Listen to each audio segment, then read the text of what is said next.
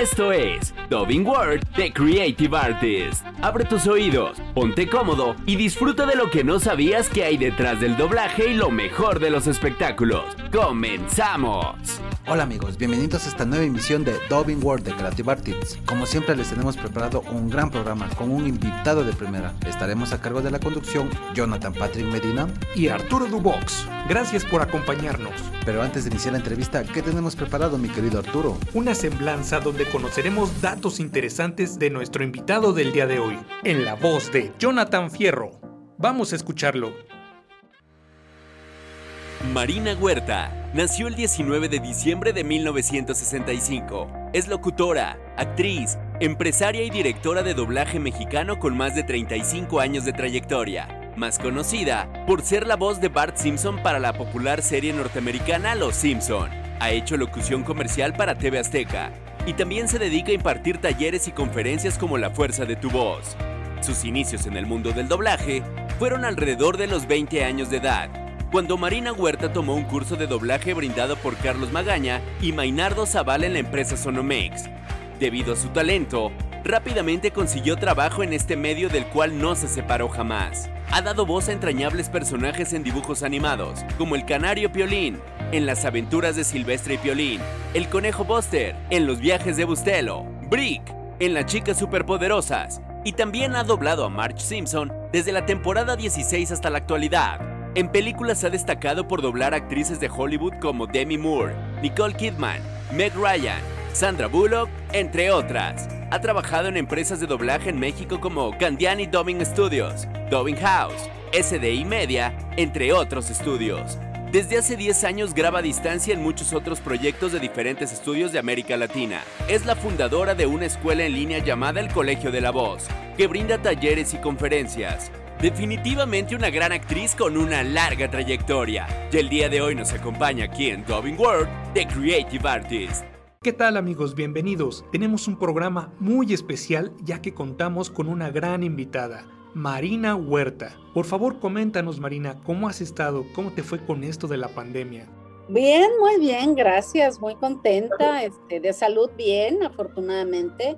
Nadie de, de mi familia ni yo estamos ah, toco madera, nos hemos contagiado, este, bien, con muchos, con muchos proyectos, con mucho trabajo. Eh, como les digo aquí, la pandemia para mí ha sido la época en que más he trabajado, yo creo, de los últimos 10 años, eh, porque justamente por esta situación, pues los estudios tuvieron que abrirse a la posibilidad de grabar a distancia. Y entonces, bueno, pues eso a los que ya estábamos como equipados, que yo ya tenía un buen rato de estar grabando a distancia desde que me mudé acá a Mérida, pues bueno, pues fue como sí, yo estoy lista y puedo trabajar y pum, porque obviamente los, las plataformas de streaming pues tenían mucha demanda de estar sacando títulos continuamente. Entonces pues trabajamos muchísimo y seguimos, o sea, seguimos trabajando muchísimo y aparte pues muy padre porque ahora yo creo que sí se está haciendo el verdadero doblaje latinoamericano, porque en estos proyectos que estamos sacando desde hace un año para acá, pues intervienen muchos países. Ahorita estamos haciendo proyectos donde estamos Ecuador, Chile, Argentina, eh, Perú, Venezuela y México, por ejemplo. Entonces eso está increíble,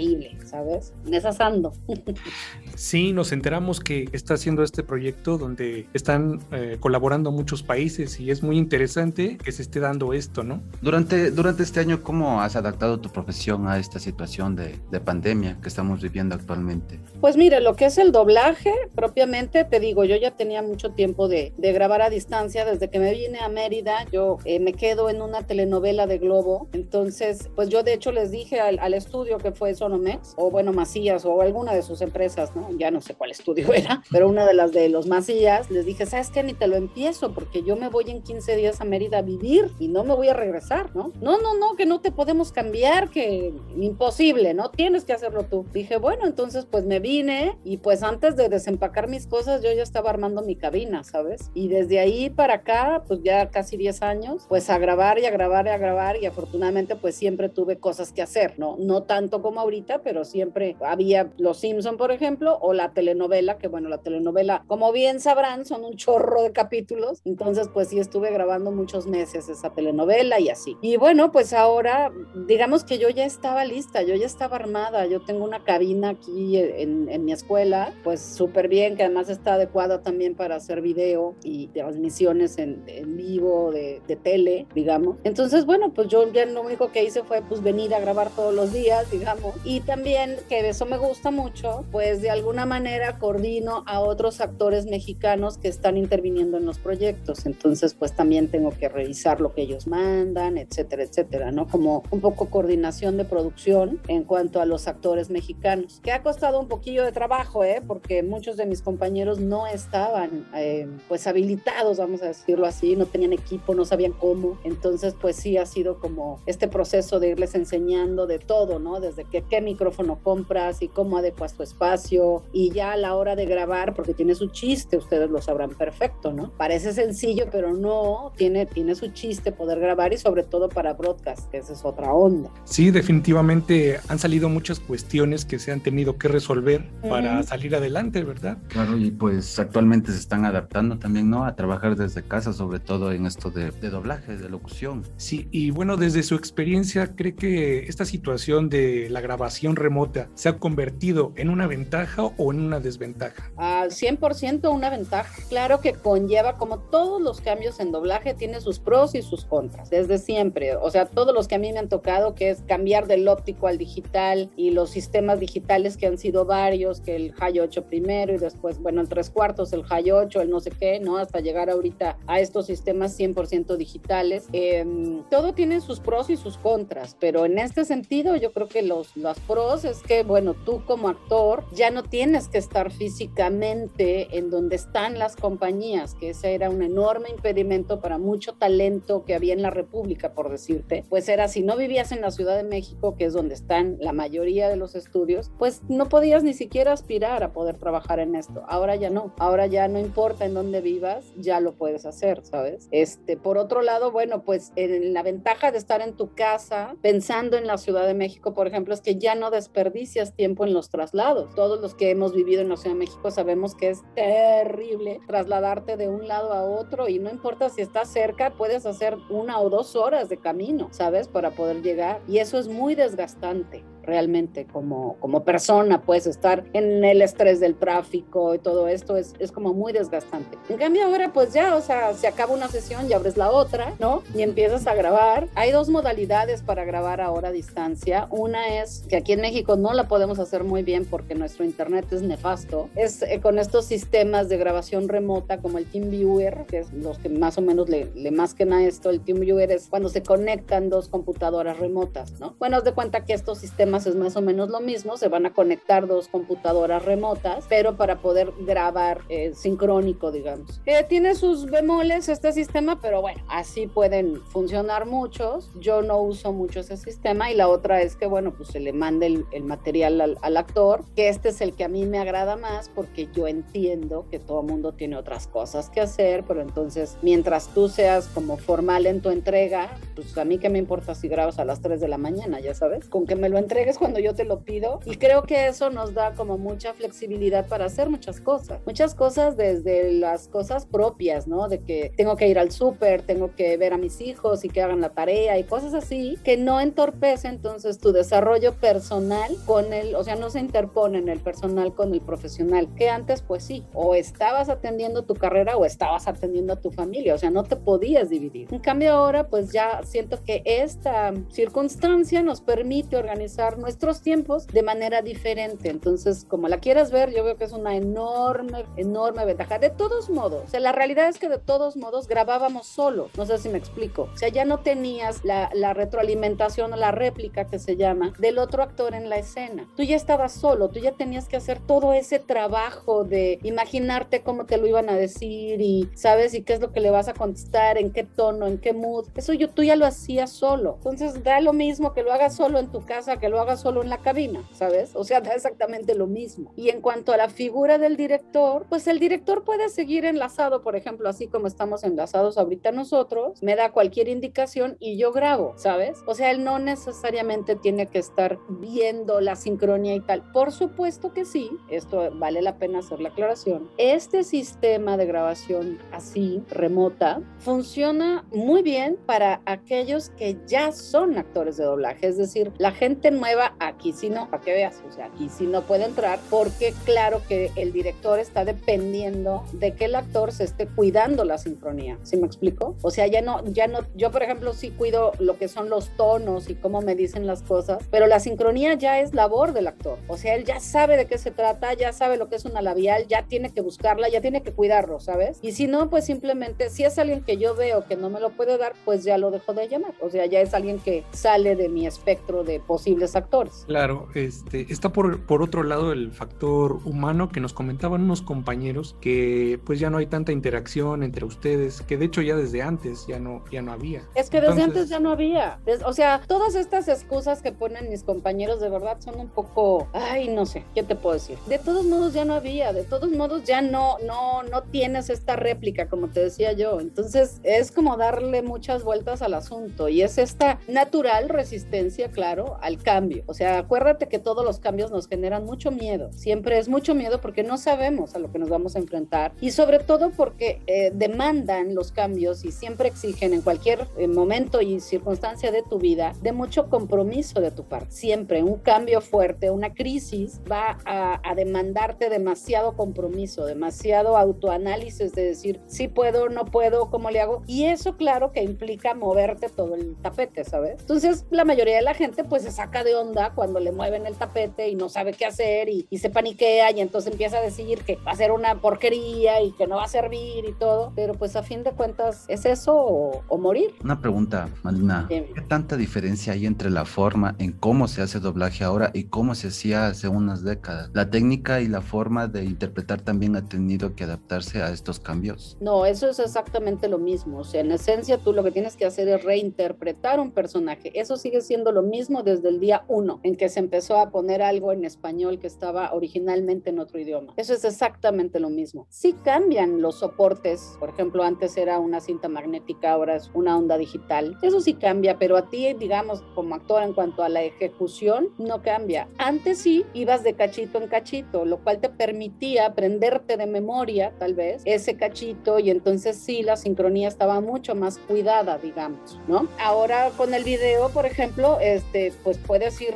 si antes ibas de, de cacho en cacho, ahora puedes ir de hojas en hojas completas, pero ahí ya depende mucho de la habilidad del actor, pero igualmente puedes ir grabando de cachito en cachito, o sea, eso nadie te, o sea, no es que ahora digan, ya, el que no pueda grabar de tres hojas corridas ya no puede grabar, no, o sea, si hay gente que graba bien de un poco en poco, pues así te vas grabando, o sea, eventualmente en algún momento acabarás, ¿sabes? Eso, eso no ha cambiado en nada. Los soportes cambian, como te digo, mucha gente cuando cambió del óptico al video no se adaptó a ese cambio y dejó de trabajar en doblaje. Muchos actores. Igual eh, cuando hubo dentro del óptico ligeros cambios de que era el cassette de tres cuartos y después fueron los high ochos y todo, hubo gente que no se adaptó y dejó de trabajar también. Entonces ahora es otro cambio más. Y los que vengan, porque seguramente van a venir más cambios. Claro, y también nos comentaban que eh, la, la forma en que se hacía el doblaje, el de antes, era así como más tipo locutor y el de hoy que se pedía como más orgánico. ¿Es cierto esto? No sé a qué se refiere con tipo locutor, no entiendo eso. Antes usted solamente contrataban a, o buscaban locutores de radio para hacer doblaje. Actualmente ha cambiado mucho. Actualmente no se busca locutores, sino más bien actrices que estén enfocadas al doblaje, en la cual pueden expresar de una mejor manera la actuación en el doblaje. No, Pero, eso, eso en México nunca ha sido así. En otros países sí. O sea, en México los que han hecho el doblaje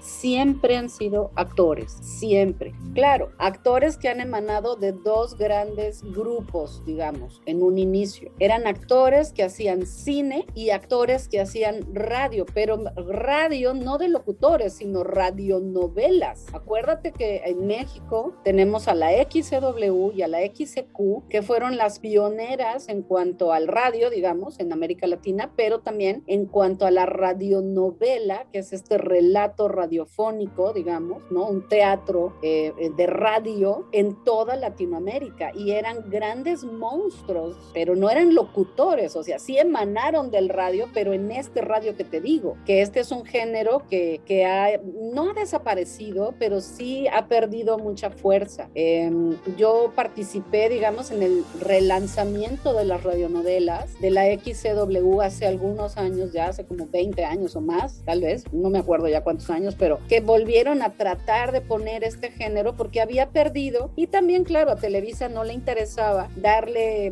tanto, y de hecho por eso muere otra vez ese proyecto, porque jalaba muchísima audiencia y perdía entonces audiencia las telenovelas, ¿sabes? Porque el radio siempre es algo que ha acompañado a la gente toda la vida, desde que, desde que surgió, y la gente le encanta porque pone el radio y te está oyendo y está haciendo otras cosas, lo que sea, está en su taller, está en la cocina, está haciendo otras labores, no te obliga a estarlo mirando, sino únicamente escuchándolo. Y entonces, bueno, estas, estos grandes actores de radio y los grandes actores de cine, porque la televisión apenas estaba empezando, son los que empiezan a hacer el doblaje. Pero nunca en México han sido locutores los que han hecho el doblaje. En otros países sí. En Argentina, por ejemplo, los que empezaron a hacer doblaje eran locutores, ¿sí? No eran actores. Y ahí sí hay una enorme diferencia y lo podemos ver en cuanto a la interpretación de los personajes justamente. Porque aquí es donde mucha gente se pierde un poco. Las voces sirven, por supuesto, una buena voz, una voz naturalmente impostada, engolada, bonita, terciopelada, por supuesto que es muy agradable, ¿no? Y por supuesto que va a gustar, pero lo más importante en doblaje no es que vos tengas, sino que haces con esa voz. ¿Cómo, cómo puedes transmitir las emociones a la gente que te esté escuchando?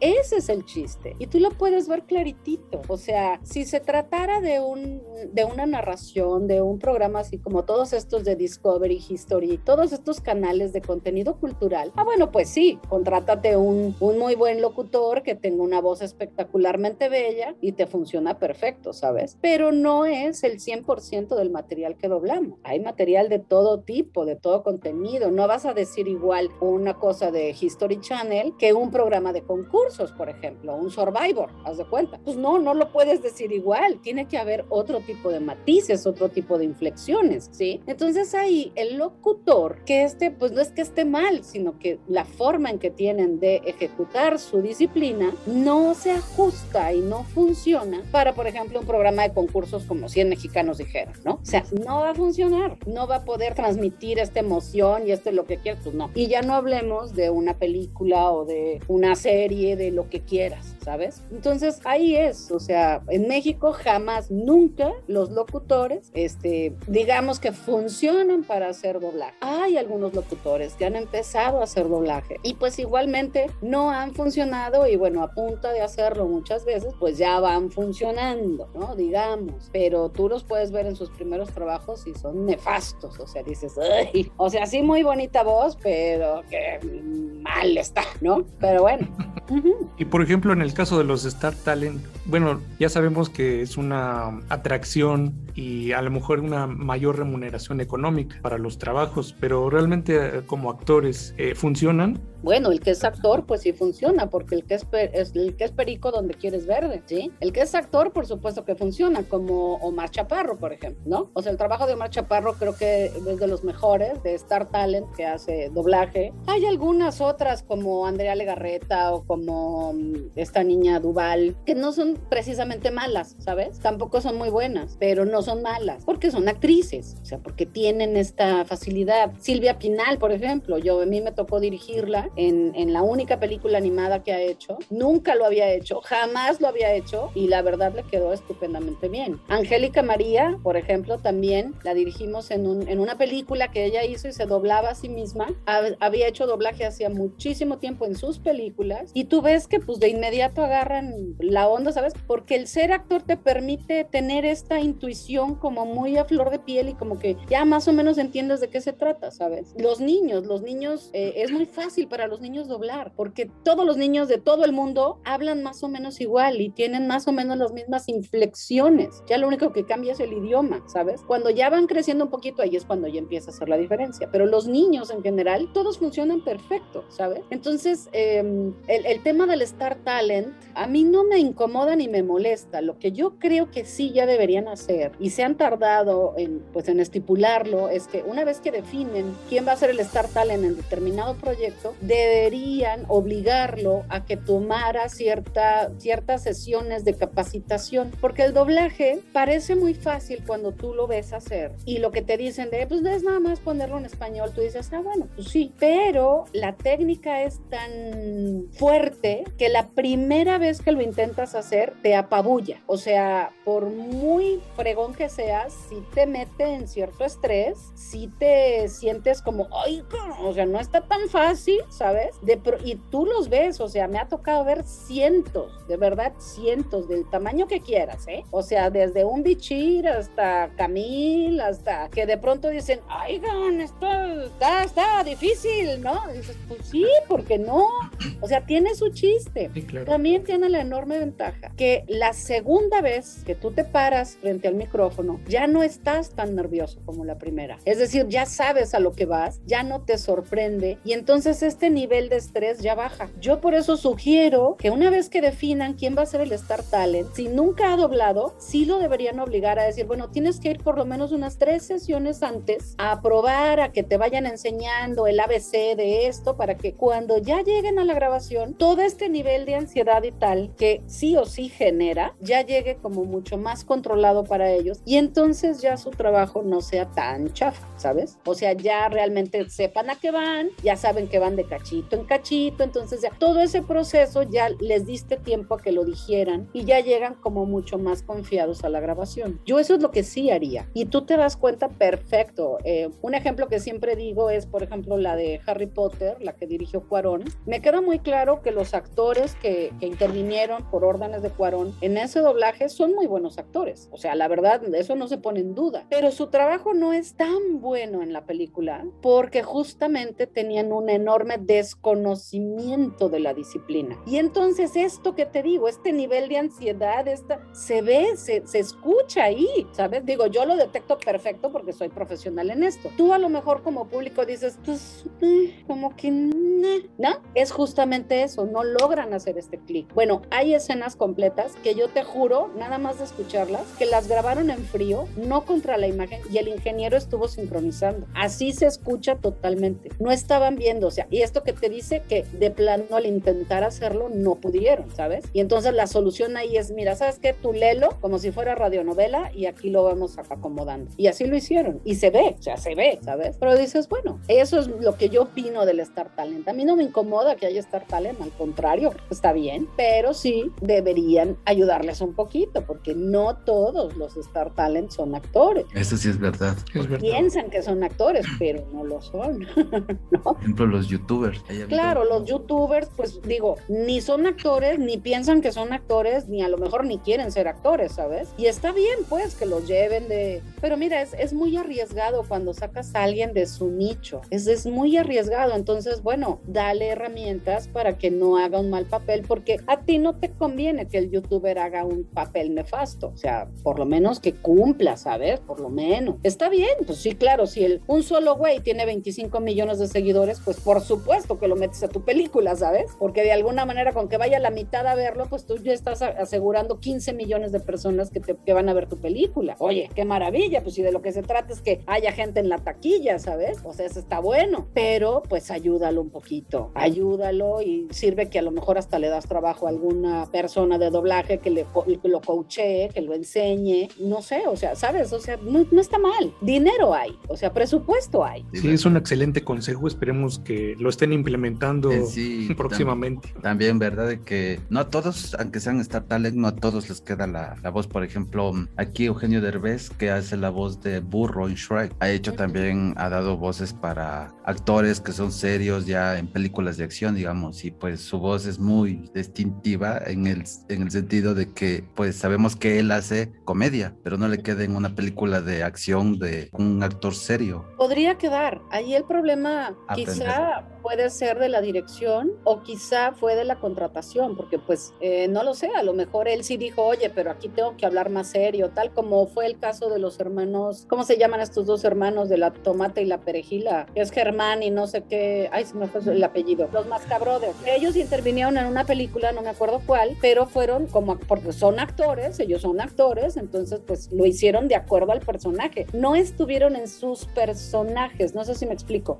O sea, no, es, no era la perejila hablando o el, o el doctor del jorobadito, o, no, eran ellos como actores ejecutando unos personajes. Tan es así que tú a veces ni los reconoces, ¿sabes? Pero entonces, en el, volviendo a tu ejemplo de Derbez, a lo mejor ahí en la contratación no era que él interpretara un personaje de la película, sino era usando tu personaje distintivo del que sea, vas a ponerle voz a este personaje de la película. Ahí no lo sabemos, ahí no sabemos qué fue o si fue error de la dirección que no justamente le dijo, bueno, aquí olvídate de tus personajes, aquí interpreta tú, o sea, tú eres un buen actor, hazlo tú, sin que se oiga. O sea, es como si yo todas las mamás las hiciera como March, ¿sabes? O sea, es, como, no, o sea, no a todas les va, ¿sabes? A lo mejor habrá alguna que le quede similar a March Simpson, pero, pero debes hacer la distinción. Una cosa es March Simpson y otra cosa es una mujer a lo mejor gorda, vieja, qué sé yo, que le pudiera ir la voz, ¿sabes? Pero no lo voy a hacer exactamente igual a March. No sé si me explico. Exacto. Entonces ahí a lo mejor fue un error de dirección. Es que también, acuérdate que en el doblaje intervienen hasta hoy día pues varios factores. Quizá a partir de este momento de la pandemia en donde ya, como decimos, el actor se está dirigiendo solo, ahí sí ya puede ser responsabilidad del actor y decisión del actor. Pero hasta este momento vamos a hacer un, un, tope antes de la pandemia y después de la pandemia, ¿no? Hasta antes de la pandemia, pues mucho del trabajo que salía, pues era también responsabilidad del director, ¿sabes? Entonces, bueno, ahí pocos somos los actores que nos peleamos con los directores. Yo sí me peleo, pero, pero no todos. O sea, entiendo que tengo muchos compañeros muy disciplinados que si el, actor, el director dice, di tal barrabasada, la dicen. Yo no, yo sí era de la de, no, no voy a decir eso, está mal. Marina, ¿qué dilo? No, no lo voy a decir. Y así eran unos agarrones, marca diablo. Permítanos un momento, Marina, vamos a entrar a nuestro primer corte, ¿va? No te muevas. Continuamos con más de Dubbing World The Creative Artist. Milhouse y yo vamos a ir a la barraca. Uno de sexto dice que hay un marciano muerto ahí. No, no, es el cereal de Bart. Es la única forma de hacer que tome sus vitaminas. Esa fue nuestra gran aventura. Los indios encontraron a sus papitos y todos nosotros volvimos a casa y nos prepararon emparedados de jamón. Una vez me contó el abuelo que hace mucho tiempo unos soldados llamados los valientes retaron al rey malo para salvar al pueblo de sus macabras garras. ¡Uy! ¡Me padeció, Abed! ¡Dubí, Dubí! ¡Es Michael Jordan! ¡Ingredientes de sable! ¡Somos los Power Rangers! Los niños requieren de cinco lecciones, señora Green. Lección 1. Dejar de pelear. Asimilada. Creo que se acostaron temprano hoy. No pareces tener experiencia en servicio. ¿Sabes planchar? ¿Qué pasa? ¿Te comió la lengua el ratón? Estamos de vuelta. Estás escuchando The Dubbing World The Creative Artist con Jonathan Patrick Medina y Arturo Dubox.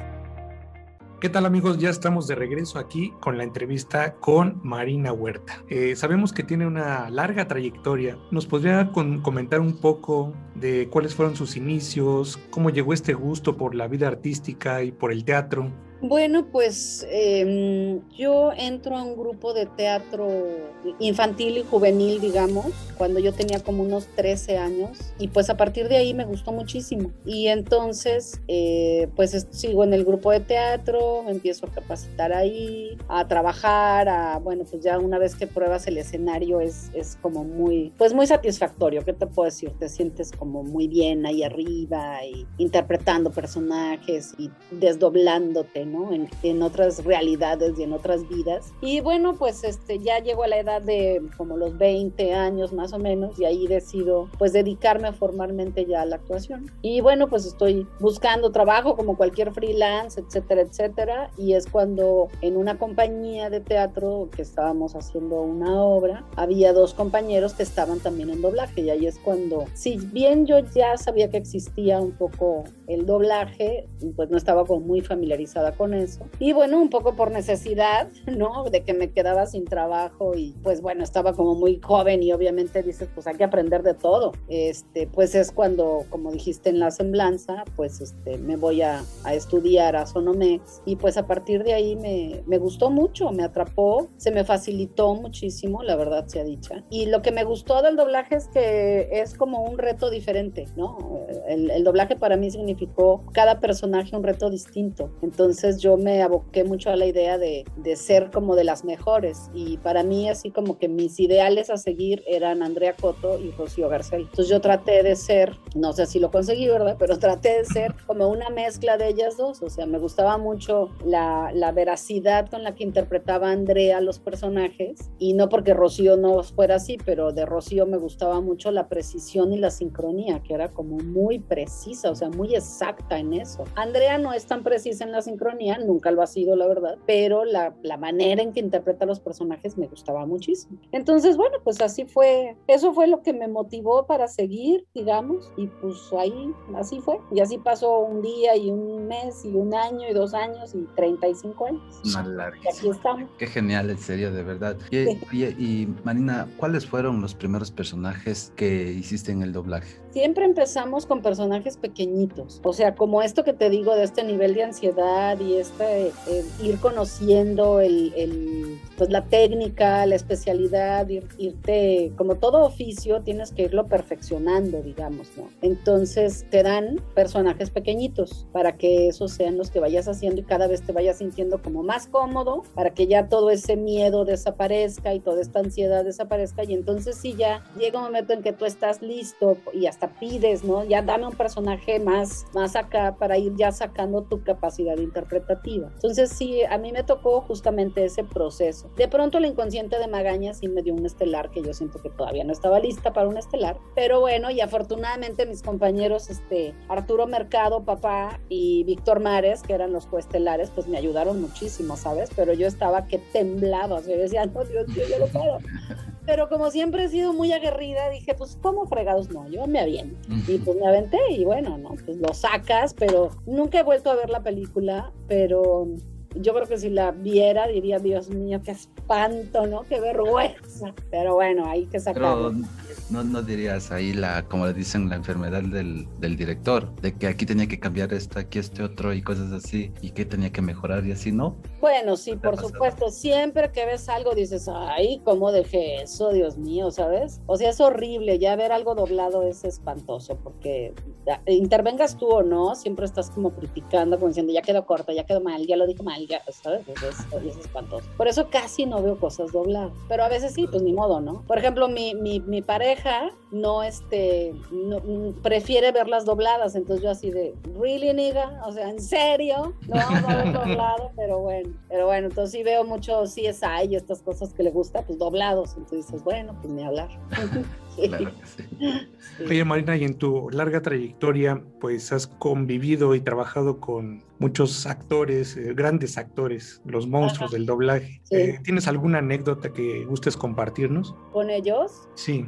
Híjole, pues, pues mira, la verdad todo era aprendizaje. O sea, yo me acuerdo que me llamaba mucho la atención cuando yo entré, eh, era casi todas las cabinas eran con el sistema óptico. Entonces, este, pues era en general las cabinas eran como muy oscuras, ¿sabes? Y entonces eh, había una actriz bueno, se, ponía como muy de moda que tejieran. Entonces estaban tejiendo, ¿no? Llevaban su tejido y todo. Bueno, hasta hombres se ponían a tejer. Emilio Guerrero, ella aprendió a tejer y ya sabes, o sea. Pero el caso es que yo veía que estaban ensayando y tejiendo. Así las veías en el atril, ¿no?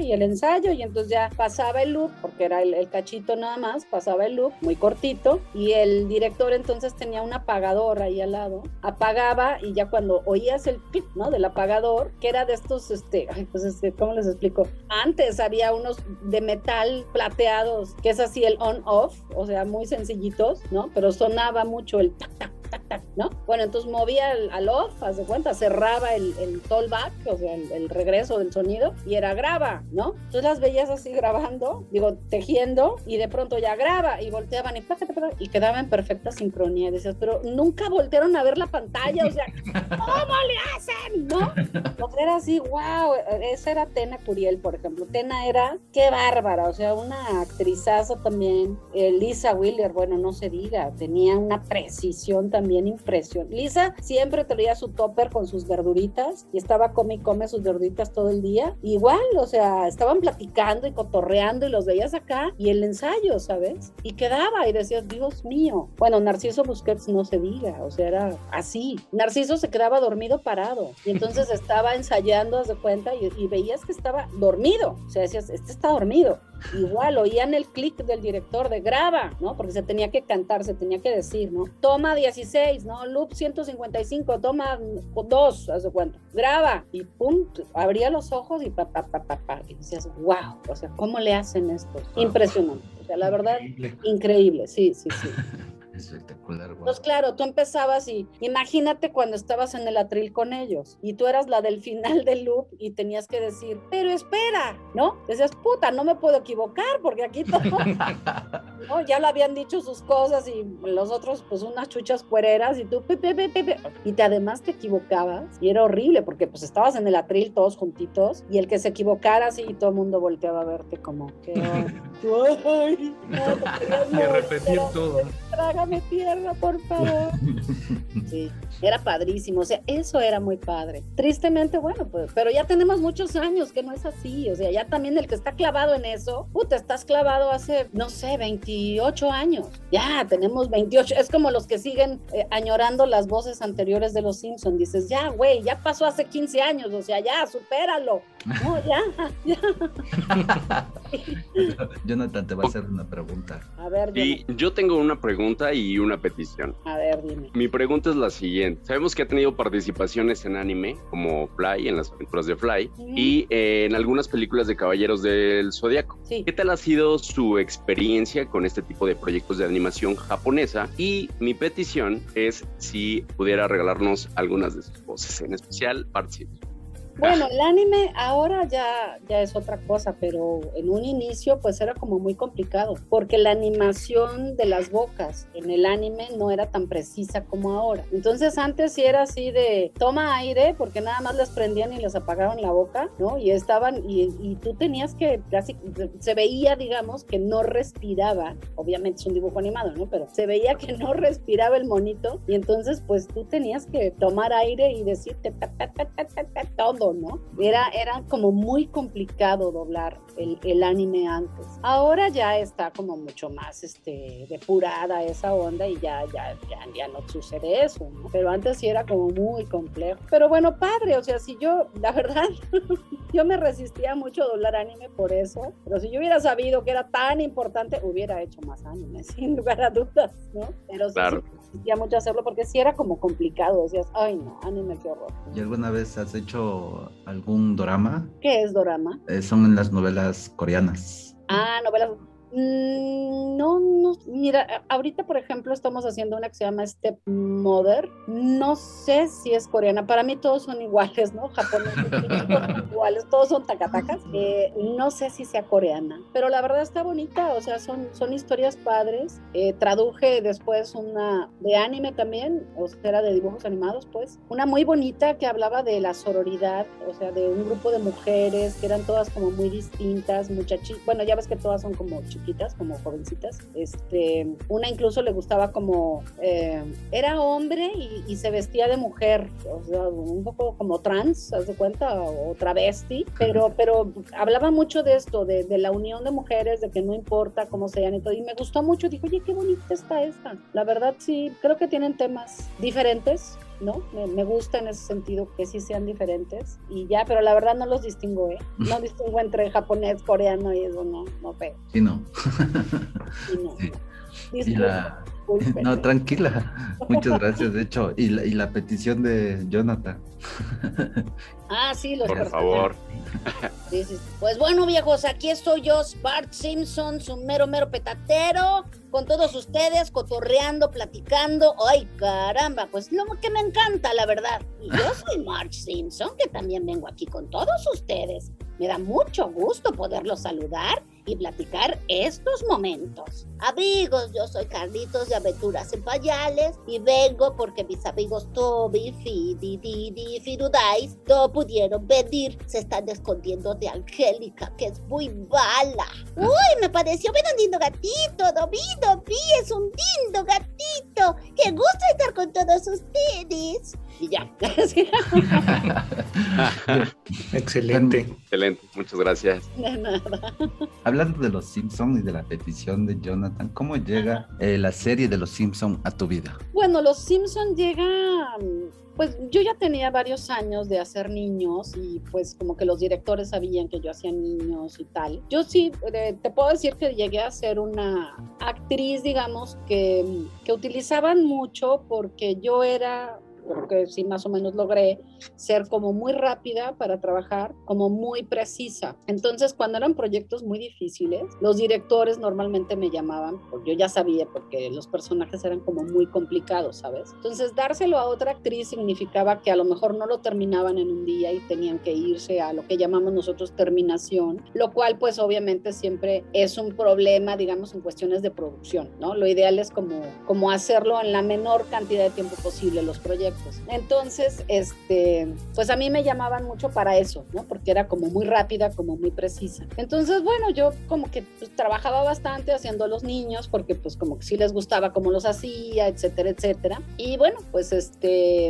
en el caso de los Simpsons empiezan a hacer pruebas de voz como en muchos eh, proyectos que se hacen pruebas de voz. Pero yo hacía prueba para March. En aquel entonces yo creo que a mí me faltaba mucha vida para hacer a March, o sea, yo estaba muy joven, eh, ni siquiera estaba casada, no tenía hijos, y entonces, bueno, como que esta, mm, esta parte de, de ya tener esa vida recorrida para poder eh, interpretar correctamente a una mamá, creo que a mí me faltaba, ¿sabes? No sé por qué me daban a probar a March y no a Bart, pero varias veces yo hice prueba de March y no quedaba, y no quedaba, y no quedaban las voces, o sea, el casting no se conformaba. Hasta que un día ya nos citaron, ya no a una prueba de voz así multitudinaria, sino ya nada más lo que ahí al, al vernos entendimos que era para la familia, a los actores que consideraban que podíamos interpretar a esos personajes, que era la mamá y a los dos hijos y al papá, ¿no? Y entonces ahí es la primera vez que a mí me llaman para doblar al niño, a Bart. Y bueno, ahí en esa prueba eh, había personas eh, de la 20th Century Fox que fueron los que nos estuvieron dirigiendo y las que fueron como aprobando ya ese reparto. Por ahí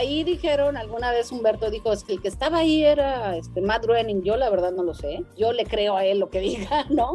Y dice que era Matt Groening, para mí era Matt Groening, pero yo la verdad te mentiría si, si, si te dijera, ay, sí, claro, yo me acuerdo perfecto que él era, no, la verdad es que no. Pero, pero bueno, digamos que sí, porque eso da caché, ¿no? Entonces sí, y así fue como yo llegué a Los Simpson, pero bueno, yo ya tenía varios años, como te digo, de hacer niños, o sea, ya, ya sabían que yo hacía niños, pues. Oye, Marina, ¿y consideras que esta serie de Los Simpson eh, es de tus proyectos más importantes? Sí, sin lugar a dudas. O sea, la serie de Los Simpson, vaya, pues ya ha roto no sé cuántos récord Guinness, o sea, es la más longeva de la televisión. Yo soy la actriz con más temporadas dobladas de ninguno, ¿no? O sea, de, todas las voces de Los Simpson en español, yo soy la más longeva. Este, sí, claro, o sea, Los Simpson me ha permitido, bueno, esto, ¿no? Estar en entrevistas como con ustedes, que muchas otras personas de otros ámbitos pues me conozcan, poder estar en contacto con los jóvenes que me encanta, eh, tener fans, por ejemplo, o sea, vaya, el, el, dar clases, pues obviamente ha sido emanado de que yo iba a convenciones y después de la tercera vez que vas a la misma sede, dices, puta, ¿y ahora qué les digo? ¿No? O sea, ¿qué hago? Porque ya hice de todo, ¿no?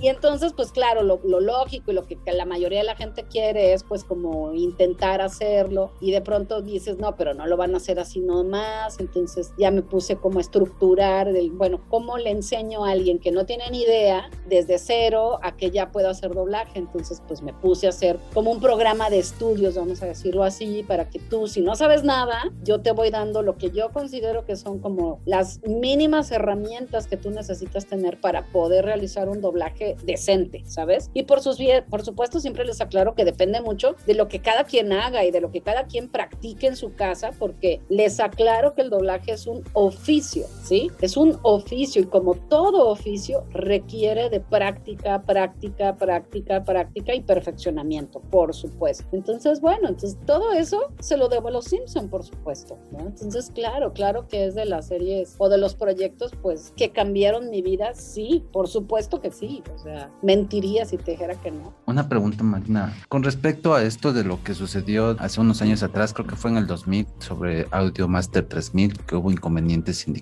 en el cual eh, más perjudicado podía ser fue esta serie de Los Simpsons, eh, hecho por Fox en ese tiempo. Entonces, ¿qué sucedió? ¿Fuiste afectada también tu parte de los problemas sindicales que hubo en ese tiempo? No, ahí al contrario, gracias a esos problemas es que yo regreso a la serie. Ahí lo que pasó fue, te lo voy a tratar de resumir, este, se vende Audiomaster, lo cual a todos nos toma por sorpresa. La verdad, nunca, nunca imaginamos que la empresa más grande de doblaje de América Latina iba a desaparecer. Pero bueno, pues se vende Audiomaster y Fox y muchos clientes no tienen todo su trabajo en una sola compañía. Normalmente lo tienen en dos o tres compañías. Fox tenía su trabajo en dos compañías. En una hacía todas las series y en otra hacía las películas, vamos a llamarlo así, las que van para cine, ¿sabes? Entonces, bueno, el eh, Fox hacía todas sus series en Audiomaster y cuando se entera quién es el nuevo dueño de Audiomaster, ya había trabajado con ellos años atrás y había dejado de trabajar con ellos, o sea, ya no, no quería tener tratos con Candiani. Entonces, Fox saca todas sus series de Audiomaster y se las lleva a la empresa donde hacía sus películas, ¿sabes? Donde ya tenía, y no, no por otra cosa, sino porque muchas veces eh, se requieren de ciertos procedimientos de certificación o de autorización, digamos, de las cabinas, de los micrófonos, ¿no? Del equipo técnico que tienes, etcétera. Entonces, no son decisiones que puedas tomar de, ay, bueno, me lo llevo aquí acá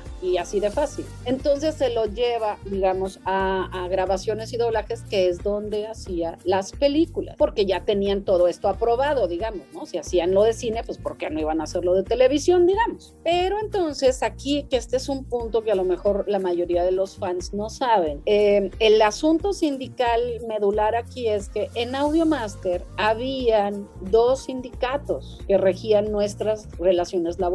Uno era la ANDA y el otro el Citatir, porque todos saben que Televisa tiene su sindicato que es el Citatir. Entonces Audiomaster, al ser una empresa de Televisa, tenía el Citatir y también tenía la ANDA. En grabaciones y doblajes únicamente estaba la ANDA, porque es de las empresas más antiguas de México. Y entonces, pues las más antiguas, por supuesto, solo tenían un sindicato, porque se supone que por ley, pues bueno, solo debe haber un sindicato. El problema aquí fue, que siempre lo he dicho, una pésima negociación, porque la ANDA, cuando llegan estas series a grabaciones y doblajes, que se conoce como estrellita, cuando llegan estas series a grabaciones y doblajes, eh, en lugar de permitir que los actores del Citatir trabajaran sin pagar una cuota que está establecida en casi todos los sindicatos que se llama de desplazamiento. La cuota de desplazamiento significa que debes pagar el 100% del salario de vengado al actor que no pertenece a tu sindicato. En el caso de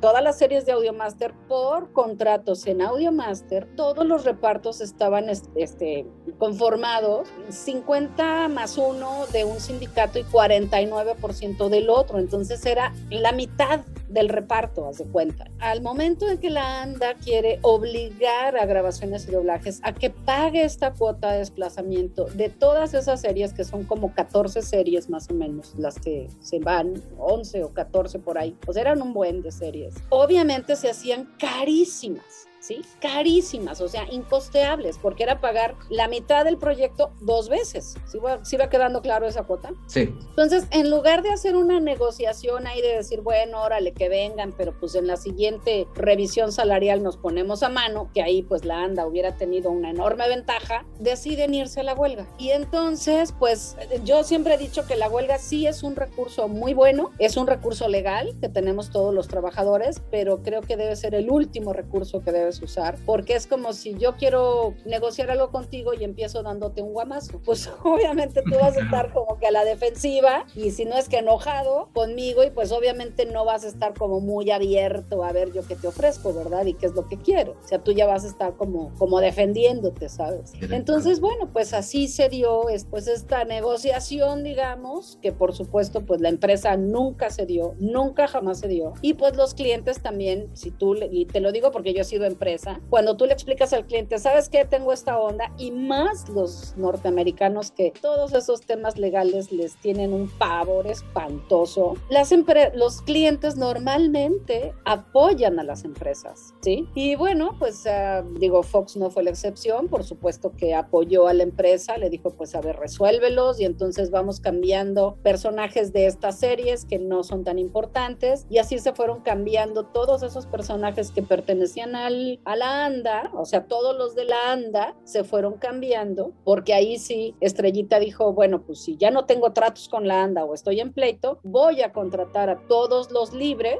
o sea, los del Citatir, que vengan a trabajar conmigo y sustituyo a los actores de la ANDA, ¿sí? Y entonces se fueron cambiando las voces de todas esas series y la última, por supuesto, que cambia voces es Los Simpsons. También dejando a que pues el, el pleito pues se, se, resolviera, digamos, ¿no? Porque pues hay reuniones, hay juntas, hay lo que tú quieras en medio y pues no, porque los actores, los de la ANDA, pues jamás quisieron negociar o jamás cambiaron su postura, vamos a llamarlo así, y pues la empresa tampoco. ¿no? Y lo que sí detona a que, y bueno, hay, hay ciertos eh, momentos y tiempos legales que se tienen que cumplir eh, para, esta, para ya poner banderas de huelga y todo esto, te dan como varios rounds, digamos, de sesiones, de juntas y demás, y si después de esos rounds no hay arreglo, pues entonces ya se ponen las banderas de huelga, ya se oficializa, digamos, o se legaliza la huelga, ya cuando, cuando se detona el que se cambien las voces de los Simpsons es porque se ponen las banderas de huelga y sale una fotografía de las banderas de huelga en la empresa y un póster de los Simpsons al lado, porque mis compañeros, por, para darle visibilidad al pleito eh, ante la sociedad, digamos, ¿no? Para hacer una presión social, claro, la serie más famosa pues eran Los Simpsons, ¿sí? Entonces, pues se fueron por ahí. Cuando esta fotografía llega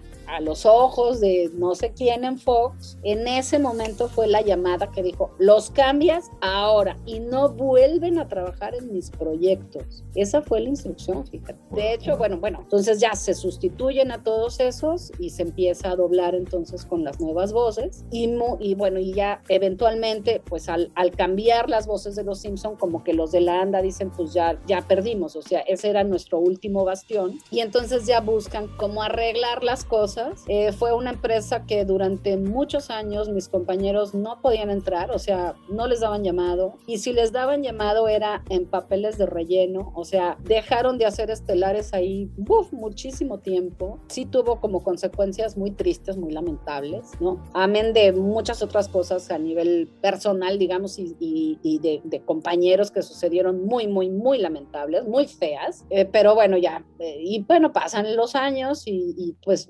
digamos que se va medio resolviendo, pero hay actores que siguen sin pisar esa empresa y no la pisarán jamás, ¿sabes? Por todo este conflicto y por toda esta situación. Muy, muy lamentable. Yo siempre lo he dicho que fue pésimamente manejado por la ANDA, pésimamente manejado por, por la comisión de doblaje, que siempre hay una comisión de doblaje que emana de los mismos compañeros, muy mal manejado, pésimo, pésimo, pésimo, pésimo. Y bueno, sí. pero gracias a eso es que entonces yo entro. Cuando, cuando Fox da la orden de hay que sustituir a todos, voz, yo, aunque soy eh, actriz de la ANDA, llevaba muchos años siendo empresa. Entonces es muy complicado ser juez y parte, ¿sabes? Mientras yo fui empresa, entonces yo como que detuve mis actividades como actriz. Entonces, bueno, pues digamos que yo estaba dada de baja, porque es una figura así legal del, sindicato. Si no estás cotizando, pues estás como que en, en unidad de, de, actividades, digamos. Y bueno, pues yo no estaba ni, ni, ni, activa en el sindicato ni nada por el estilo. Y entonces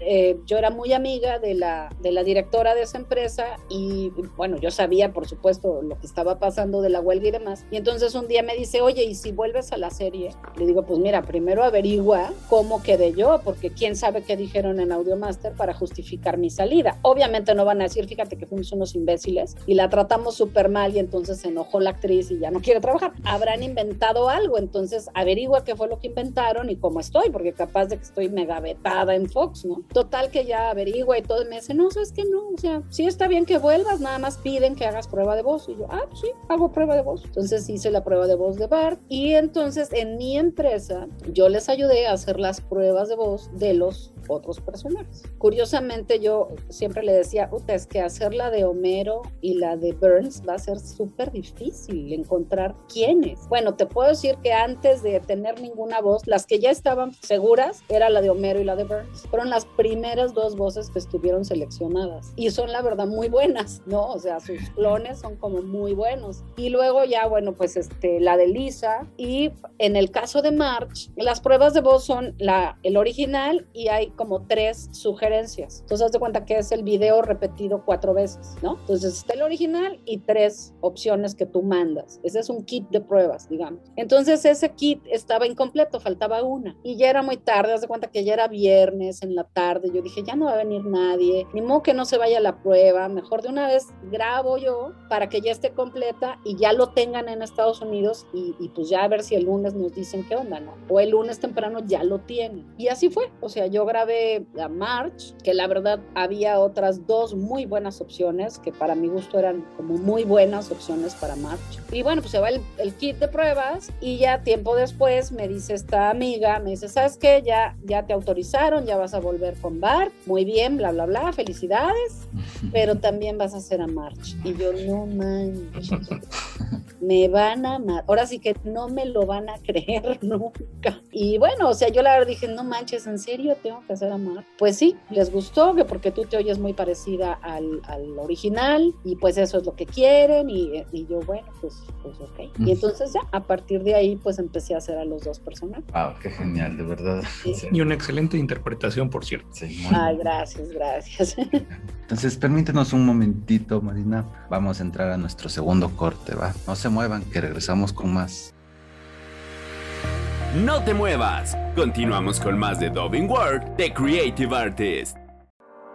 Creative Media Partners, también conocida como Creative Artist, es una empresa dedicada a la representación de talento, principalmente operando desde los Estados Unidos de América y ahora expandiendo sus operaciones en México. Actualmente está en el proceso de reclutamiento de actores, escritores, directores y showrunners. Para poder ser considerado para representación, envíanos un correo con tus materiales a info@creativeartist.com. También nos puedes seguir en IMDB Pro como Creative Artist Partners, en nuestra página web como creativeartist.com y en redes sociales. La creatividad implica valentía.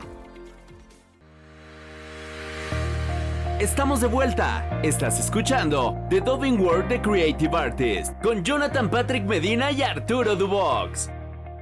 ¿Qué tal amigos? Pues ya estamos de regreso aquí con Marina Huerta en una excepcional plática. Y bueno, coméntanos Marina, por favor, eh, México a nivel internacional, ¿cómo se encuentra hoy día? Sabemos que has tenido proyectos con Latinoamérica y también que pues estos países han mejorado mucho. ¿Nos puedes comentar algo al respecto? Mira, México siempre tiene de su lado que todavía casi, digamos que todos los directivos de los canales de televisión, las casas productoras, etcétera, crecieron con nuestro doblaje. Entonces, pues más vale malo por conocido, ¿no? Qué bueno por conocer. Eso siempre como que les llama mucho, o sea, nuestro doblaje es el lugar común, algo que ya tienen como muy metido porque desde chiquitos nos están escuchando, ¿sabes? Entonces, para vender los proyectos, todavía es más fácil venderlos con doblaje mexicano. Sin embargo, eh, la verdad es que los otros países, por ejemplo Chile, Chile se ha especializado, digamos, desde siempre en tener una, un muy buen doblaje en cuanto a sincronía y estas cosas. Y ahora hay varios actores chilenos que suenan muy como algunos de mis compañeros, ¿sabes? O sea, hay una actriz, no sé quién sea, que es casi casi el clon de Rebeca Manríquez, por decir. O sea, suena igualitititita. Hay algunas cositas que dices, esto no es de Rebeca, ¿sabes? Pero,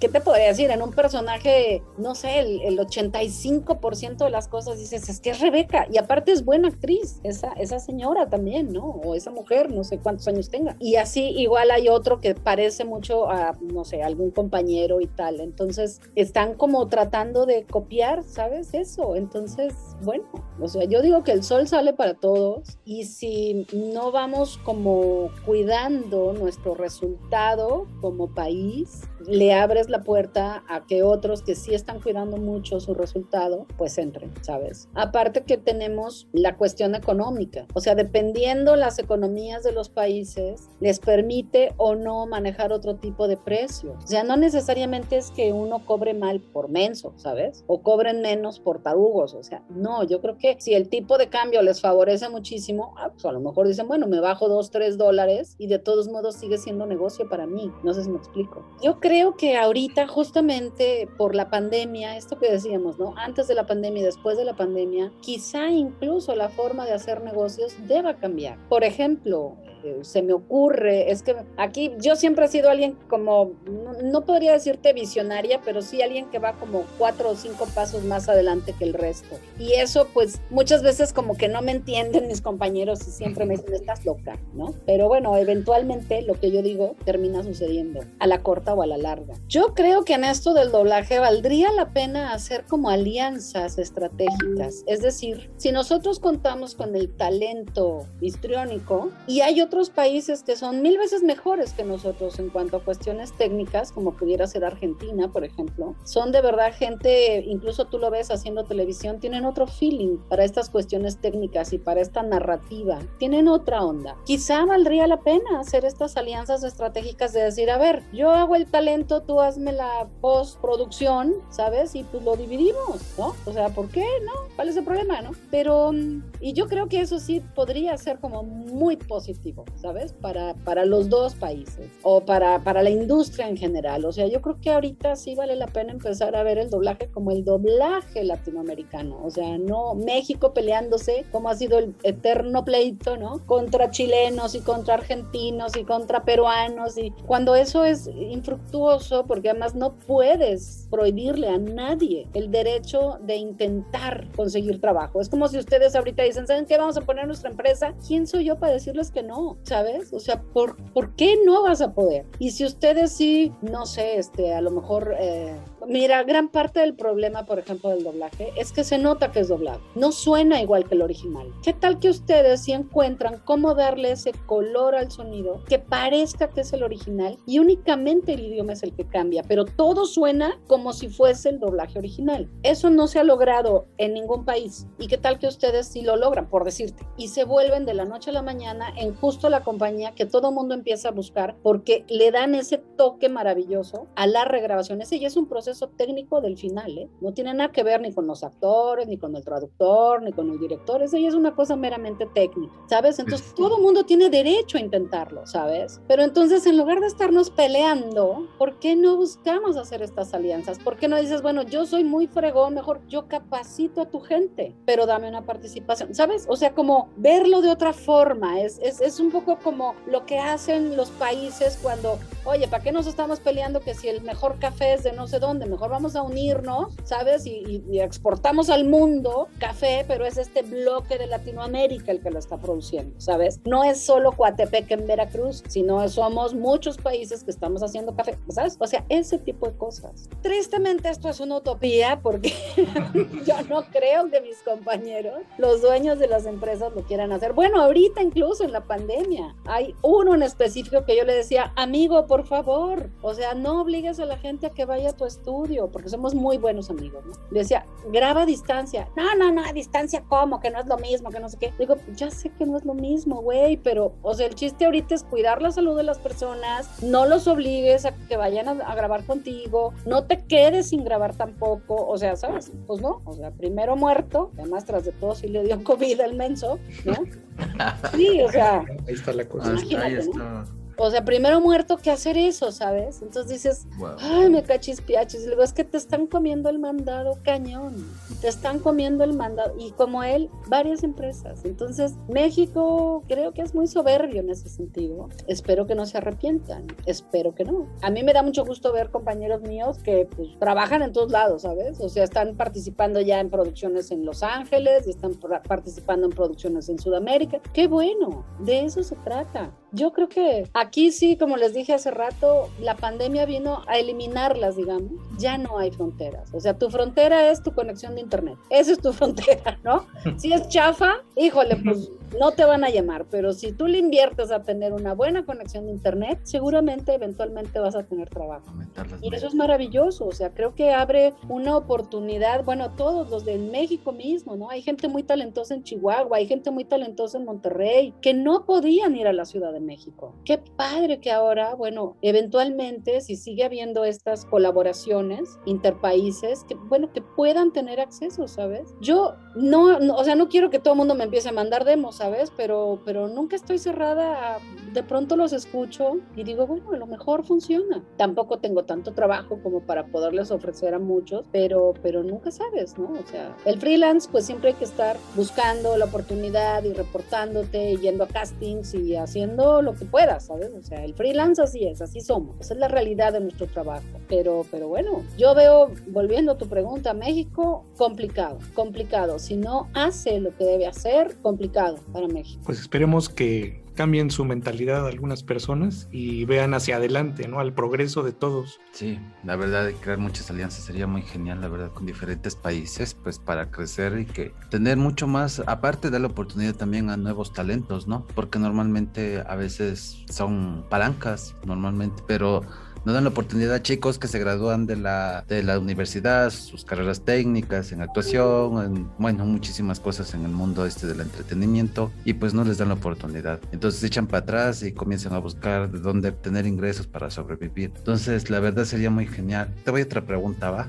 Además de caricaturas animadas, tu voz ha interpretado de forma maravillosa a actrices de películas muy recordadas por el público, ¿verdad? Como Demi Moore en La sombra del amor, eh, Sandra Bullock, nani matfei entre otros, ¿no? ¿Nos puedes comentar un poco respecto a este, cómo ha sido tu experiencia? Ah, pues muy padre, la verdad, porque, por ejemplo, Sandra Bullock, este, Nicole Kidman, Demi Moore, pues me tocó empezarlas a doblar en los inicios de las carreras de ellas también. Somos más o menos de la misma edad. Entonces, pues es muy padre como ir, ir este, creciendo juntas, digamos, ¿no? En esto del, de la evolución de sus películas y demás, pues ha sido padrísimo. Y qué bueno que en la medida de lo posible, pues algunas compañías ahí sí fue un consenso de todas de decir, bueno, pues esta actriz la ha doblado fulana de tal, me gusta cómo la dobla, pues la vuelvo a llamar y así, ¿no? Por ejemplo, en el caso de Demi Moore me gustó mucho lo que hizo Arturo Mercado, que, que él dirigió la de Los Ángeles de Charlie y sale Demi Moore. Y entonces eh, se hicieron pruebas de voz y él nos convoca a todas las que habíamos doblado a, Demi Moore alguna vez. Entonces dijo, mira, todos ustedes lo han hecho. Entonces ya que el cliente decida quién se queda, ¿no? Ya es decisión del cliente, no mía. Y entonces, bueno, pues ya el cliente decidió, y yo me quedé, sí, no para hacerla, pero bueno, pues así está, está padre, porque dices, bueno, todas hemos hecho a, a, varias actrices, o sea, Nicole Kidman yo la he hecho en muchas películas, Dulce Guerrero también la he hecho en muchas películas, ¿sabes? Igual a Sandra Bullock, la hemos hecho varias actrices actrices en varias películas, y en fin, entonces está, pues está padre, o sea, a fin de cuentas, es muy interesante, es bonito, este, doblar el live action, pues es otro reto completamente diferente, porque pues ahí, por ejemplo, doblamos la versión, el redoblaje, hicimos el redoblaje de La novicia rebelde para el aniversario de 40 años, creo, de la, de la película, y fue un trabajo, la verdad, muy bueno, muy cuidado, es la primera vez que se doblan las canciones, interviene Lolita Cortés en el doblaje, y el reparto de, de los actores de doblaje para esa película, la verdad que está soberbio, o sea, soberbio. Todos y cada uno están espectacularmente bien, ¿sabes? O sea, es un trabajo de principio a fin redondo, magnífico, y entonces te da como mucho orgullo, porque además es otro tipo de actuación, porque es una película muy vieja, las actuaciones eran diferentes, hay que estar en el tono dramático adecuado, y me gustó, o sea, de verdad que tú la ves y dices, híjole, es una delicia esta película, es larga, pero está estupendamente bien, Lolita Cortés está muy bien en el personaje de Julie Andrews, de, de la novicia, todos, todos están, entonces cuando intervienes en ese tipo de proyectos, de verdad que dices, wow, como El paciente inglés también es una película soberbia, ¿sabes? Que dices, qué bien está todos, o sea, Maru Guzmán, eh, Pepe Labat, están espectaculares, ¿sabes? Que dices, wow, qué padre. Entonces es, es como muy bonito poder participar en este tipo de proyectos en donde todos los actores están perfectos, ¿sabes? Y te da como mucho orgullo porque dices, ay, qué, qué bien está, o sea, qué bien está. Que no solo tiene que ver con la sincronía, o sea, la, una buena sincronía, claro, que siempre le agradece, ¿sabes? Por supuesto que sí. Y trata de ser, o sea, un buen doblaje es eso, una buena sincronía, pero también una buena interpretación, el que la gente se olvide que está doblado y se meta en la historia, ¿sabes? Disfrute la historia. Ese es un estupendo doblaje y tristemente ves muchas cosas en la televisión que no son así. Entonces eso sí me da así como mucha tristeza y dices, ay, ¿qué les pasa? ¿Por qué? ¿No? ¿Qué hacen las cosas? Mira, yo te digo, soy muy rápida, pero, pero hay una diferencia entre ser rápida y hacer bolillos. Entonces yo no sé, o sea, no, no sé qué les pasa a mis compañeros que de pronto le perdieron este gusto o esta, no sé, ¿no? Hay que todavía, pues ves que son, mira, por ejemplo, hicimos eh, en este doblaje colaborativo que te, que te comento, hicimos una serie turca de comedia, que además pues es muy interesante ver cómo es la comedia en otros países, ¿no? Y trabajó conmigo este Beto Castillo. No sabes qué, ay, bueno, qué agasajo ver su personaje. Se ve que lo disfrutó tanto haciéndolo, le queda perfecto, el tono dramático es ideal, o sea, preciso, está estupendo que dices, qué maravilla que hay actores todavía así mexicanos que se comprometan así con el proyecto, ¿sabes? Es muy bonito y de verdad que lo aplaudo y lo agradezco y a mí nunca me ha dado pena decir cuando alguien hace bien el trabajo, ¿no? Entonces sí, eh, ojalá hubiera muchos Betos Castillo trabajando, porque igualmente he recibido audios de otros compañeros que dices, ay Dios mío, ¿no? O sea, no manches, igual te voy a pagar, pero pues métele cariñito, carajo, ¿no? ¿Sabes? Dices, ay, pero bueno, eso ya es la decisión de cada quien. Eh, yo creo que todos somos profesionales y ya estamos grandes y además sabemos qué es lo que está en juego ahorita. Mal hacemos si, si pecamos de soberbios y decimos, es que a fuerza me van a hablar. No, papá, o sea, no a fuerza te van a hablar. Hay muchísima competencia allá afuera, ¿no? Si de por sí ya teníamos mucha interna, ahora imagínate abriéndonos a todos los países. Pues hay mucha más, ¿no? Muchísima más. Claro, entonces si no, yo lo que le digo a mis alumnos es esto, o sea, debes buscar tú también como cualquier producto este diferenciador, o sea, ¿qué es ese objeto de valor que tú ofreces como actor de doblaje? O sea, ¿qué es lo que te va a distinguir a ti? ¿Por qué te voy a llamar a ti y no a otro? A fin de cuentas somos un producto cada uno de nosotros, ¿no? Entonces, ¿por, ¿por qué te voy a llamar a ti? ¿Qué es lo que me ofreces de más? ¿Sabes? Entonces, eso es lo que yo sí procuro, pues, picarles así, ¿no? La cresta y decir, pues, encuentra eso de ti, ¿qué es? No todos tenemos voz para ser este, el príncipe valiente, pero a lo mejor tienes una voz ideal para los malos, los malos de los proyectos. Entonces, especialízate en ser los malos. Búscale esos tonos de odio, de, ¿sabes? De hijo del maíz, pero de verdad haz, haz una verdadera cátedra de un malo. Y ahora lo vemos, por ejemplo, con los Avengers. No solo es tener una voz sota, sino ¿qué haces con esa voz? ¿De verdad la gente te va a odiar? ¿No? Con la voz, ¿sabes? Ese es el reto. Y que además, si, si está muy bien creada la imagen de ese malo y le pones esta voz que lo sustenta, bueno, haces una creación magistral, ¿estás de acuerdo? Igual el bueno, igual el, ¿sabes? Pero ese es el chiste. Y no nada más, ay, pues ya, ya, lo digo y ya. Mm, no. No, así de, niños, no, no, agarren este reto, que es lo que te digo, que para mí me gustaba el doblaje por eso, porque era justamente este reto. ¿Cómo voy a diferenciar a la película que hice de Demi Moore de La Sombra del Amor con la de Nicole Kidman de Far Away? ¿Cómo las voy a hacer distintas? Claro, el personaje es distinto, la actriz es distinta, pero aparte, ¿qué hay más? Que debe ser diferente, ¿no? O a Juliette Binoche, o, o sea, ¿qué hay más? Eso es lo que les falta a muchos compañeros. Y eso le falta a mucha gente nueva que está llegando. Porque claro, los que te dan las clases quizá ni siquiera han visto esto, pues ¿cómo te lo van a enseñar? ¿No? O sea, tampoco, pues no tiene cómo, ¿no? Pero entonces está bien, yo como les digo, toma clases con mucha gente, no te quedes solo con uno. Si ya tomaste con A, pues ahora ve con B y luego con C y luego con Z y cada uno te va a dar algo distinto. Y está bien, porque en la medida en que tú te nutres de todo eso, pues la idea es que vayas mejorando. Y entonces, bueno, vas, vas nutriendo a este actor que hay en ti y vas teniendo más herramientas para poder realizar tu trabajo de la mejor manera. Que de eso se trata, a fin de cuentas. Y que lo disfrutes. Y que lo disfrutes. O sea, yo de pronto veo y digo, puta, todo el mundo está con una hueva, pero impresionante, ¿no? Se oyen así todos. No hay matices, no hay, o sea, no hay. Y dices, wow, qué horror. Y tras de todo te pagan.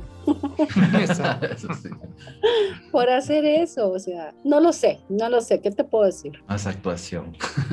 Sí, la actuación, la actuación, pero la actuación es maravillosa, o sea, te permite hacer, uf, un chorro de cosas. Pero bueno, esto, no hay un conocimiento de los géneros dramáticos. Hablan lo mismo, lo que decíamos, ¿no? Hablan igual el documental que la novela, que el programa de concursos, que el... Y no, cada uno es un género distinto. El sitcom es otra cosa completamente diferente a un drama como puede ser Doctor House o un NCYS. Tiene que hablarse de manera diferente. Se prepara el chiste de manera diferente. Muchos ni siquiera tienen idea de eso, ¿sabes? Ni directores ni actores. Entonces, pues... Oye, Marina, en tu faceta como directora, ¿a qué retos son los más grandes que te has enfrentado? Pues a esto, a tratar de lograr esta homogeneidad en los proyectos. Hay actores que son complicados en ese sentido, que no, no son tan fáciles de salir de su zona de confort, digamos. Pero ya, realmente eso, creo que fíjate, dentro de mis talentos que yo ni siquiera sabía que los tenía hasta que ya empiezas como a hacerlo, es el detectar qué personaje te va muy bien. Entonces hago muy buenos castings desde hace mucho tiempo. O sea, nos llegó cuando éramos empresa un bloque de series que igualmente de Fox se cambiaron de, compañía. Y entonces el, armar estos castings de gente, ya sea que iban a cubrir a las otras voces, ¿no? Como, como clonarlas, o castings nuevos, creo que quedaban bastante bien, ¿sabes? Eh, y, me gusta, o sea, por ejemplo, la película de Don Gato, yo hice el, el casting de la película de Don Gato. O sea, se hizo en mi estudio, no el doblaje, pero sí el casting. Y creo que pues la gran mayoría de los personajes quedaron muy bien en cuanto a tratar de recordar estos personajes que nosotros teníamos en la mente de chiquitos, ¿sabes? El encontrar a los actores actuales que los pudieran hacer, porque muchos ya estaban muertos. Claro. ¿no? Entonces sí, o sea, ahí creo que, por ejemplo, el casting de Death Note creo que está estupendo. Y bueno, pues también yo lo hice, el casting de Death Note. Entonces, de, de Sons of Anarchy, por ejemplo, no sé si lo han visto, también yo hice el casting O sea, varias. Como que sí tengo ese ojo para ver qué le va a cada quien, ¿no? Y, y eso, pues, es, es, parte del éxito de un, de un proyecto también, ¿no? Si hay un miscast, o sea, como que no van las voces, pues es más complicado que le guste a la gente. Sin duda, la preparación y la práctica son factores muy importantes para el desempeño de esta profesión. Oye, Marina, ¿qué le dirías a las personas que hacen fandom y pues buscan dedicarse a hacer el doblaje? Que dejen de hacer fandom.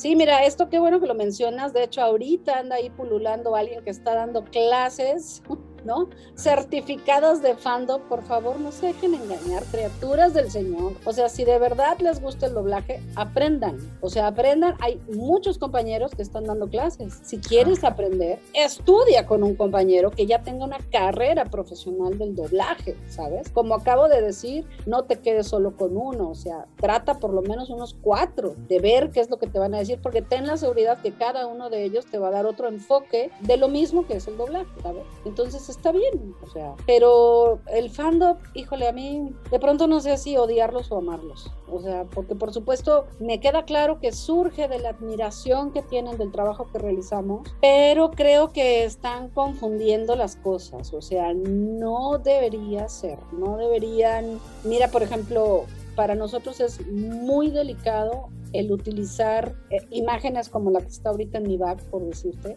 porque sabemos lo grave que es el tema de los derechos. Es rarísimo que nosotros subamos un aquí haciendo no sé qué y que se vean las imágenes, porque sabemos que está prohibido y los fans lo hacen con una tranquilidad, pero bueno, los fans no están arriesgando sus carreras, nosotros sí. Ya tenemos este, ejemplos de demandas durísimas porque hubo actores que metían sus celulares a las salas y sacaban imágenes de estoy doblando quién sabe qué, ¿no? Y los clientes lo veían y bueno, viene la demanda durísimo. Entonces, no, o sea, no les llama la atención que nosotros no hacemos eso? O sea, ¿que, creen que somos brutos o qué? No, lo que pasa es que entendemos la gravedad del asunto, ¿sabes? Entonces, eh, el fandom es, es, ah, es, como, le vale gorro esas cosas, y claro, pues lo peor que les puede pasar es que les cierren el canal y ya, ¿sí? Pero no están arriesgando su carrera y nosotros sí. Entonces, em, no sé, me, me, parece, es un, es un tema muy controvertido para mí, o sea, creo que, que dejen de hacerlo. O sea, mientras sea por diversión, por pasar el rato, está bien, pero, pero esto te digo de que ya hay alguien que da clases de fandom. Ay, no.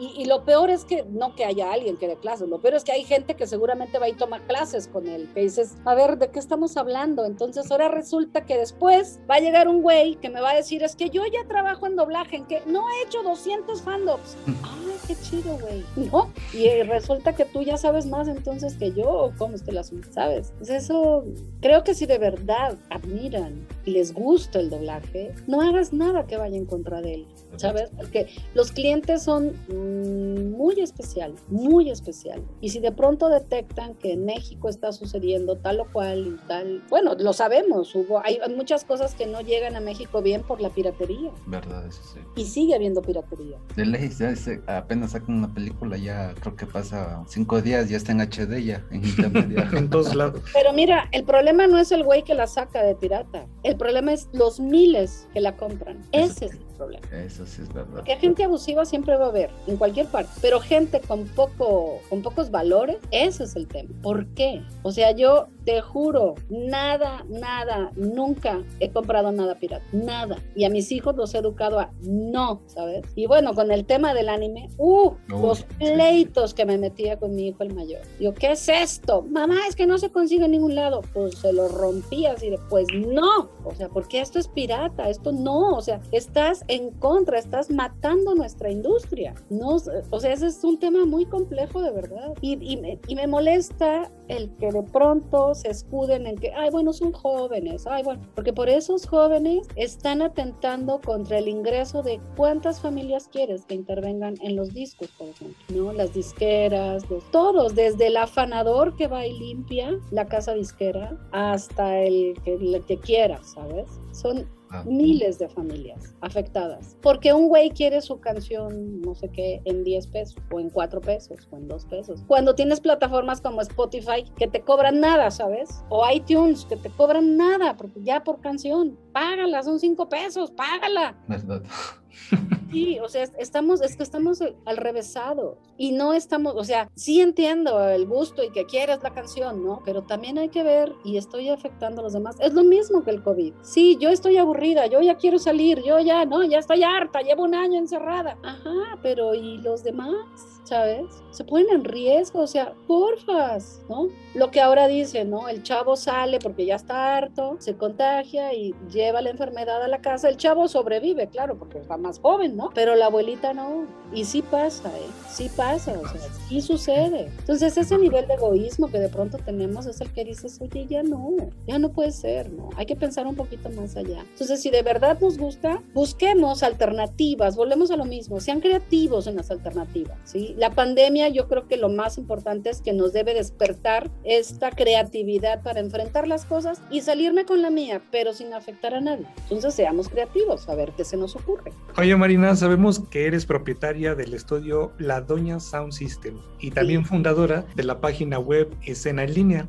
¿Nos puedes comentar, por favor, eh, cómo surgen estos proyectos? Bueno, Escena en Línea surge justamente en la pandemia, pues como una opción para todos mis compañeros, ahí sí no solo de doblaje, más bien no de doblaje, sino los actores, los cantantes, los músicos, pues para que sigan tratando de monetizar su talento, porque bueno, pues los teatros están cerrados y ahora aunque hayan abierto, pues están como a media capacidad o tal y pues ya no, no te conviene. ¿no? Entonces, bueno, surge para eso, entonces, bueno, pues es una plataforma que yo pongo a disposición de cualquiera que quiera, es mucho más económica que cualquier otra boletera, pero bueno, pues para que lo haga y funcione igual que cualquier boletera, o sea, puedes este, manejar tus, tus, proyectos en línea, o sea, ya grabados, digamos, o si los quieres hacer en vivo en algún lugar, pues también puede ser. Y bueno, la doña, pues la doña realmente es porque le tienes que poner un nombre cuando te das de alta en Navid y todas estas cosas, pero lo uso pues para mis cosas nada más, la verdad, o sea, no, no rento la cabina ni hago, aquí en Mérida, por supuesto que no hay doblaje propiamente, lo único de doblaje que ha habido es lo que yo he estado haciendo y hasta últimas fechas que también se vino este, Cristina y Ricardo Tejedo. Ellos no sé si estén también con su estudio haciendo cosas en general, no lo sé, pero si no será el mismo formato que el mío, para nuestras cosas y nada más, ¿no? Pero, pero bueno, así, así es la doña. Claro que aquí, bueno, pues coordino esto que te decía de la colaboración en, en proyectos de América Latina a mis otros compañeros que están, pues mira, no solo en la Ciudad de México, ¿eh? porque coordino actores que están en Los Ángeles, otros que están en Toronto, otros que están en Montreal, otros que están en España, otros que están aquí en, en otras partes de la República Mexicana. Y, y, bueno, desde aquí los, los coordino yo y yo soy el enlace con los estudios en, en Sudamérica.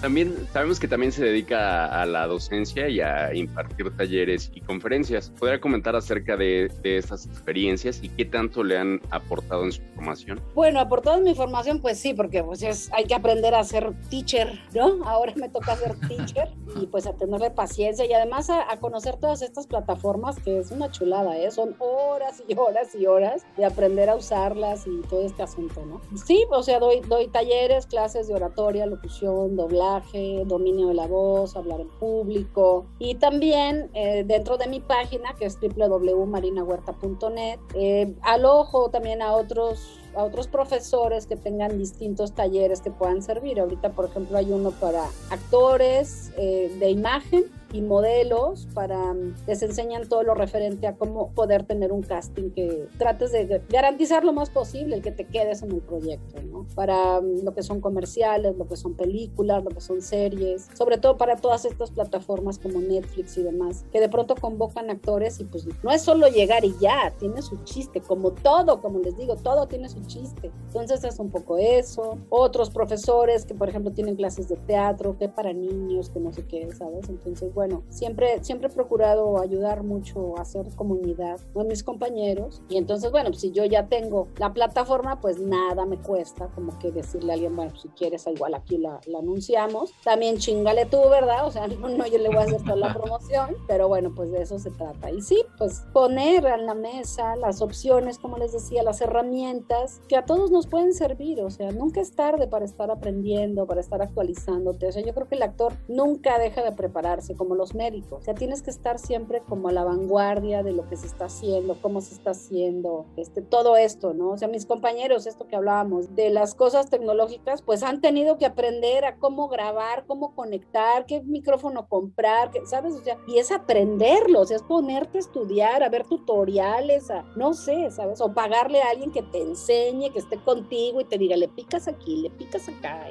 ¿sabes? Porque pues sí es, o sea, parece sencillo, pero armar una sesión de Pro Tools, tiene su chiste, o sea, y cómo jalo el video y cómo meto el audio, o sea, ¿sabes? Todo eso es así de ¡ah! Y le pongo y no suena, ¿qué hice? ¿Sabes? O sea, todo eso es irlo aprendiendo, irlo aprendiendo. De verdad que sí. Oye, Marina, estamos ya a punto de culminar el programa del día de hoy. ¿Nos puedes comentar, estás en algún proyecto que obvio nos puedas comentar? También, ¿cómo te pueden encontrar en redes sociales? ah, pues en mis redes sociales estoy en, en, Facebook como doblaje Marina Huerta, esa es la fanpage. En Instagram estoy como CDB Marina Huerta, que pues igual está ligada a la fanpage. Hay otro de Instagram que es Marina Huerta, pero ese ni se metan porque nunca me meto a ese. O sea, nunca me meto. Esa me la abrió mi hija y no sé ni las claves ni nada.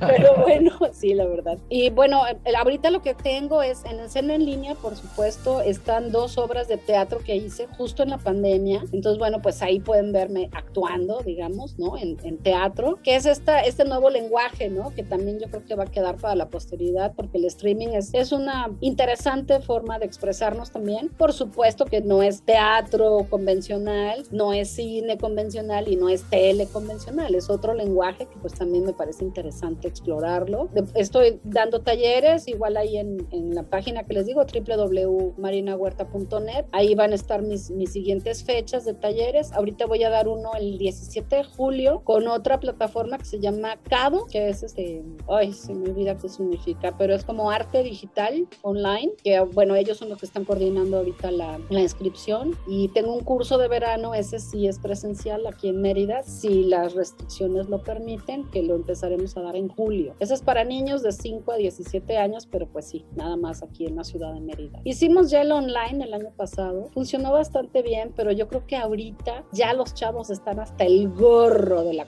computadora y yo creo que ya online ya no le van a gustar, o sea, ya quieren algo como más presencial. Sí, ya pobres, ya, la verdad que sí, pobres chavitos, ya la tienen muy pesada ahorita, todo este año, ¿no? Esperemos poder seguir en contacto, la verdad, eh, te enviamos un gran abrazo de parte de Dubbing World, de Creative Artist. Mira, eh, ya para despedirnos totalmente del programa, ¿te puedes despedir haciéndonos unas de tus voces? Claro, viejos, pues yo soy Bart Simpson y les agradezco muchísimo la oportunidad de estar cotorreando el día de hoy. Yo soy Bart Simpson y les mando un abrazo muy grande y muy fuerte. Amigos, les mando un beso grande, grande, grande. Yo soy Carlitos de Rugrats.